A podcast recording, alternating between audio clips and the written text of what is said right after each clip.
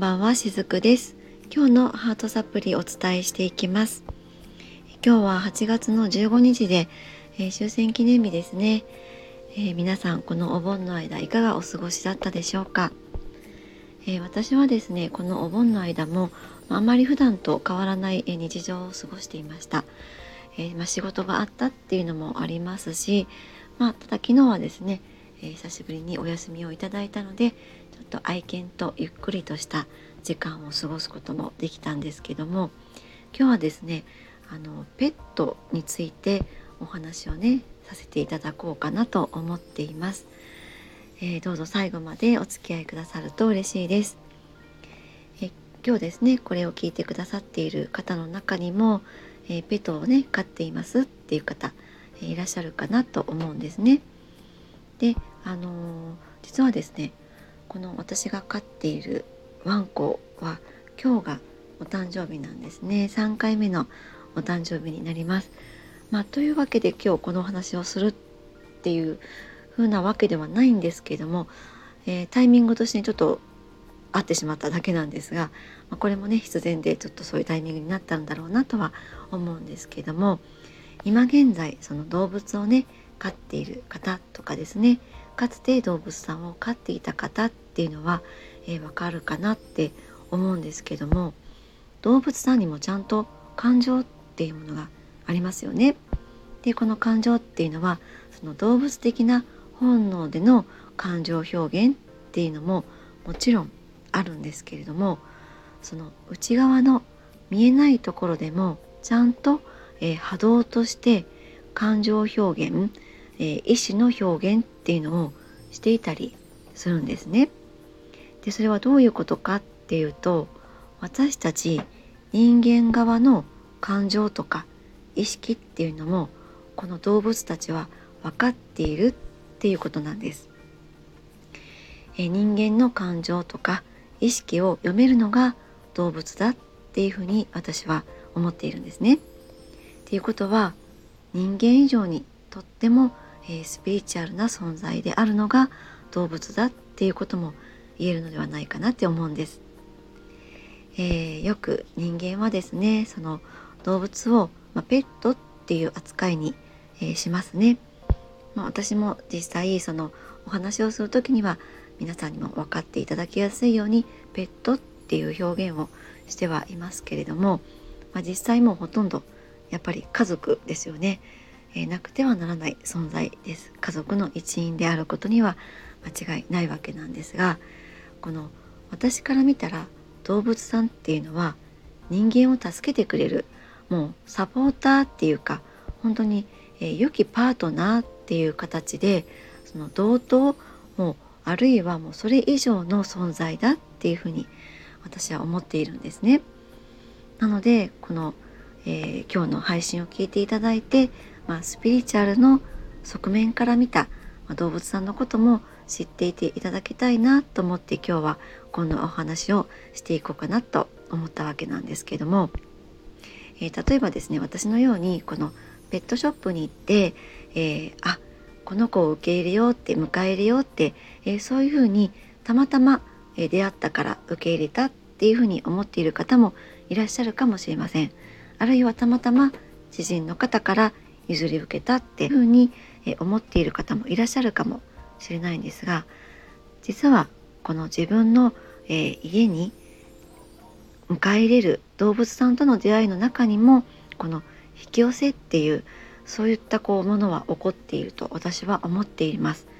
もう私たちってどの存在ともエネルギーの共鳴で成り立っているわけなのでもちろんこれは人間対人間だけでなくって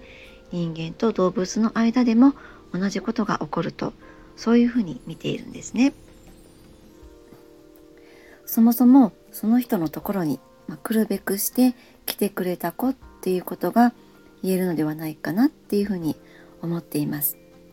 えー、先ほどですね、えー、ペット、まあ、動物さんっていうのは人間の感情や意識が読めますっていうお話をしました。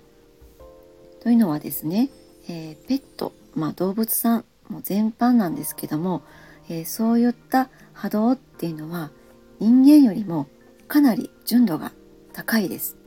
まあそれはねきっと皆さんお気づきの方いらっしゃるかなと思うんですけれどもえもちろんこれは人間が不純だっていうことではないんですがえ人間っていうのはこの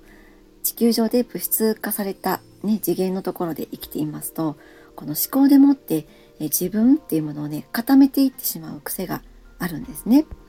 でそのことによってその自分で自らその自分の波動を下げちゃうっていうことも、まあ、できるわけなんです。まあ、そういった生き物でもあるわけなんですが動物っていうのはこういうふうに思考で自分を固めるっていうことができないんですね。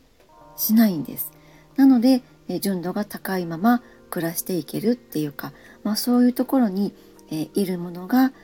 え動物なのではないかなっていうふうに私は思っているんですね。そしてこの純粋な波動を持った存在たちこの動物さんっていうのは人間の感情っていうものもそのまま受け取っていきます。えー、だから今日はこの飼い主さんなんかちょっとイライラしてるなとか、まあ、そういった時はさっとこうその場をね、えー、去っていく、まあ、例えば猫ちゃんとかいるかもしれないですよね。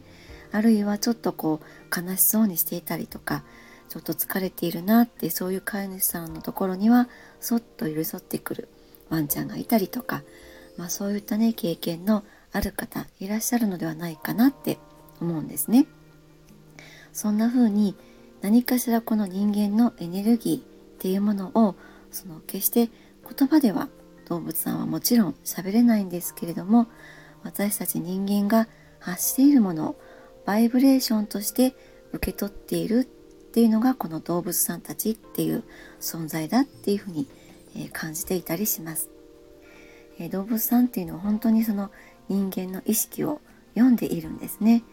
え特にこの動物さんが人間の意識を読んでいるなって、え、分かりやすいのは、えー、以前ね勤めていたあの訪問看護の方でも実際ですね、えー、アニマルセラピーっていうのを取り入れていたんですねその訪問看護ステーションはですね。でここでそのアニマルセラピーとして、え受け入れてた子っていうのはあの保護猫ちゃんだったんです。なので、ね、あの訪問看護ステーションなんですけれどもステーションにはえっ、とですね当時何匹いたかな？最初は5匹ぐらいだったんですがそのうち8匹ぐらいに増えたりとかですねあの猫ちゃんのこう屋敷がステーション内にあるっていうそういう訪問看護だったんですけどもそんな風にこうアニマルセラピーがあったりとかですね。あとワンちゃんもそうですよね。今私が、えー、勤めているデイサービスとかは、えー、バックがね個人病院なんですね。でその院長先生の奥さんがあのトイプードル、あ、トイプードルじゃないなあれは結構大きかったので普通のプードルなのかな。うん。なんかまあそのワンちゃんが、えドッグセラピー犬として、えデイサービスに来ていた時期とかもあったりしますでもちろんその普段私たち動物と会話することってないですよねだけれどもあの本当にね元気がない方がその猫ちゃんワンちゃんとの触れ合いを通していく中であの自然とね笑顔になったりするんですよね。普段はあのすごく落ち込みがちな方もその猫を見て触っているだけで癒されるって本当に患者さんでそんな風に、えー、おっしゃっていたこともあったりします。であのそういった時っていうのはやっぱりその動物から発せられるその純度の高いエネルギーを私たち人間は自然と感じ取っていてでそのエネルギーによってきっと、えー、癒されているんだろうなっていうふうにえ私いつも、えー、見ていて思っているわけなんですね。それぐらい動物さんっていうのは普段からこの見えない部分で、いろんなエネルギーを読んでいてそして、それに対してエネルギーで私たち人間にも何かを伝えてきてくれていることもあったりすると思います。ただ残念ながらこの動物さんの発している声っていうのは人間側の耳には、え、届かないことが多いんですよね。人間としてはよくわからないあのワンちゃんがね猫ちゃんが何て言っているのかわからないっていうことは、えー、あると思うんですけれども人間も実はこのような純粋なレベルの波動を保つことでコミュニケーションをとるっていうことは可能なんですよね。で実際それは自分が、えー、いろんなこうご病気とかで心や体を痛めていても実際アニマルセラピーやなんかでですね動物と触れ合うことで自然と自分の内側にあるそのエネルギーっていうのが純度の高いものが出ると思うんです。動物と触れ合うことでですね。でそれはですね動物側がその触れ合っている時の人間のエネルギーを感じ取ってくれているんです。で、まあ、感じ取ってくれているっていうのは言い換えるとそれはね人間側のエネルギーをえ吸収してくれているっていうことも言えたりするんですね。だからそれほど、えー、動物っていうのはその純度の高い、えー、存在なのではないかなと思っていたりもするわけなんです。えー、このね人間のエネルギーを吸収してくれる動物もやっぱりいるわけなんですけども明日はですね、えその辺りのお話ももう少し深掘りしてお伝えしていきたいなと思います。はい、え今日も最後までお付き合いくださりありがとうございました。しずくでした。